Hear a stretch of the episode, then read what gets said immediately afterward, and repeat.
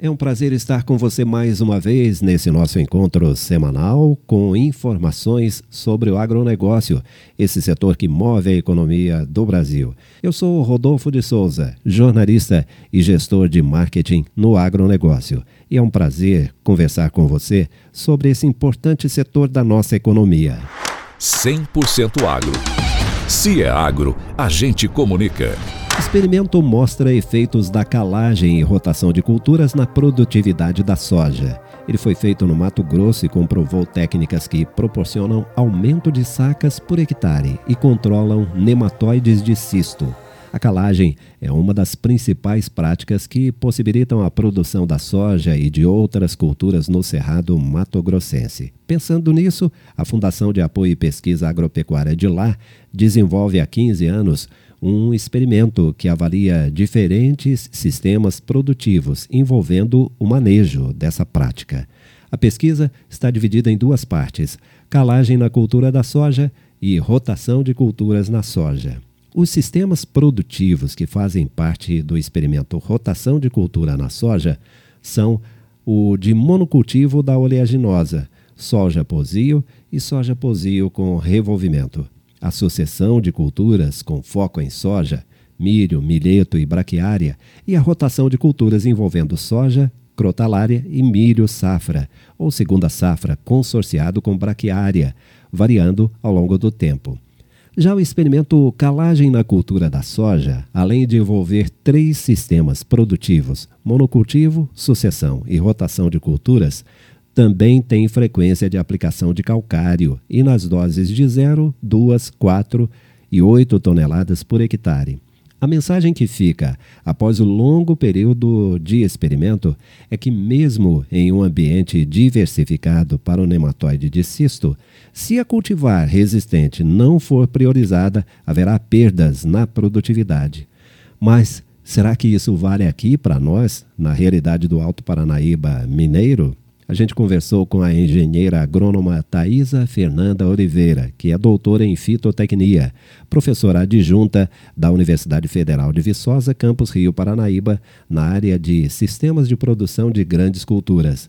Em entrevista exclusiva, ela começa explicando se isso que foi constatado lá no Mato Grosso se aplica à nossa região. Eu sou professora de sistemas de produção de grandes culturas e eu acho que tanto dos temas aqui, né, que eu estou dando a minha opinião, que é sobre as altas doses de calcário, a calagem mais excessiva, né, e rotação de culturas, eu acho que são ferramentas aí para o nosso manejo e são ferramentas muito importantes.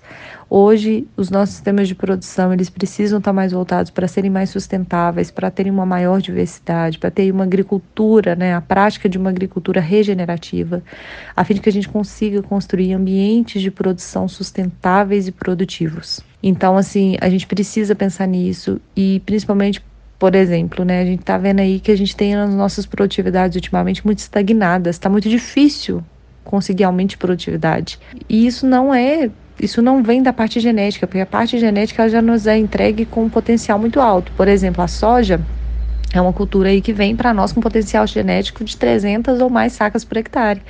E no campo, a gente, quando muito, né, quando muito esforço, muita dedicação ali, a gente faz 90, 100, 110 sacas, o que não é nem a metade do potencial genético. Então, a gente precisa realmente olhar para esse sistema de produção e aderir aí às diversas ferramentas para tentar construir um ambiente sustentável, um ambiente saudável, um ambiente que seja produtivo, que seja sustentável. E pensando aí, por exemplo, nas altas doses de calcário, é, a gente tem cientificamente resultados já que comprovam a eficiência disso. Então, tem muitas vantagens. A professora Thaisa Fernanda Oliveira tem algumas ressalvas. Isso, essas altas doses de calcário, não é para qualquer sistema de produção, não é para qualquer solo, não é para qualquer cultura que vai ser implantada naquele solo. Então, tudo isso tem que ser muito estudado tecnicamente para saber que realmente você vai ter vantagem quando você adere a isso. Porque, às vezes, num primeiro momento, repercute em produtividade, mas com o tempo, essas altas doses podem causar um desequilíbrio. Porque a gente sabe que no solo é, todos os nutrientes do solo, todos os nutrientes na planta, tudo está em equilíbrio. E até pela lei do mínimo mesmo, se tiver um nutriente em menor concentração, ele vai ser aquilo que vai travar a sua produção. Então a gente precisa pensar bem, pensar aí que essas altas doses não é para é, camadas superficiais do solo, isso é para camadas em profundidade, então é para você construir um perfil do solo. Pensando, por exemplo, em depois colocar um sistema de rotação de culturas ou aderir realmente ao sistema plantio direto, é muito interessante que a gente construa o perfil do solo. Quando a gente vai, então, para a parte de rotação de culturas, vamos pensar aí que a gente tem tantas culturas que a gente pode implantar no nosso sistema de produção mas não vamos simplesmente só querer porque ah, tá todo mundo utilizando a cultura A, vou plantar ela aqui também. Por quê? Qual o seu objetivo? Quais os problemas que você tem no seu solo? Você está precisando de quê? É de matéria orgânica?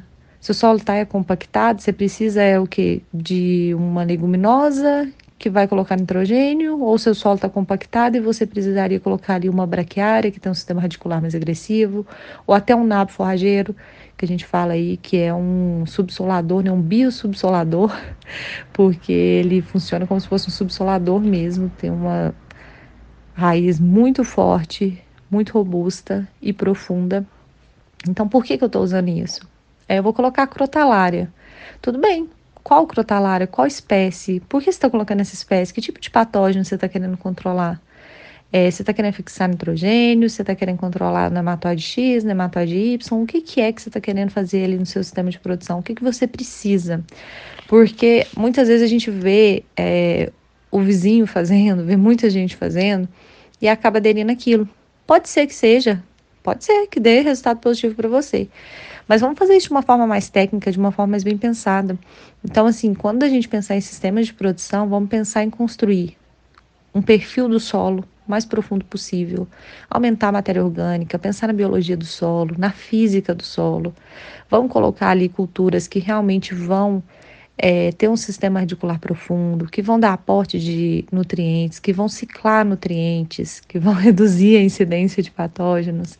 Então, vamos pensar Vamos estudar realmente o que, que eu tenho de problemas, o que, que eu preciso de planta. E por fim, a professora e engenheira agrônoma Thaisa Fernanda Oliveira traz algumas dicas interessantes. Quando você pensar na rotação de culturas, é um sistema que tem que ter diversidade, porque o sistema de rotação bem feito, bem planejado, ele preconiza que você não volte com a mesma cultura na área pelo período de dois anos. Ok. Mas e, e aquilo ali é a realidade do produtor? e quais culturas eu vou conseguir colocar que realmente eu vou estar tá de acordo com aquilo que o produtor deseja, que é a realidade da propriedade, é a realidade do mercado. Não vamos pensar, lógico, só financeiramente, porque muitas culturas elas não vão dar um retorno financeiro de imediato. É um retorno financeiro ao longo do tempo, mas é, vamos tentar fazer um plano de rotação que seja bem planejado e ao mesmo tempo que ele seja flexível, sabe? De acordo com as vontades do, do produtor, de acordo com as exigências da região, com as exigências de mercado e flexível, porque se tiver algum problema também, você vai poder ali modificar alguma coisa no seu plano, tá bom? Então vamos pensar nisso, em construir um sistema de produção que seja sustentável, que seja duradouro e que vai nos proporcionar ali uma maior diversidade de culturas, se for para aderir a um sistema plantio direto, então principalmente, gente, essa questão de, é, de construção do perfil do solo, a gente precisa construir muito bem esse perfil do solo. Às vezes a intenção é colocar um sistema plantio direto mas espera uns dois anos para você realmente colocar o sistema plantio direto. Enquanto isso, faz só uma construção de perfil do solo, vai revolvendo esse solo, vai construindo ele em profundidade. Depois você coloca o seu sistema de plantio direto a fim de que realmente ele seja um plantio direto, um sistema né, de plantio direto duradouro. Aí a entrevista exclusiva com a engenheira agrônoma Thaisa Fernanda Oliveira, doutora em fitotecnia, professora adjunta da Universidade Federal de Viçosa, campus Rio Paranaíba.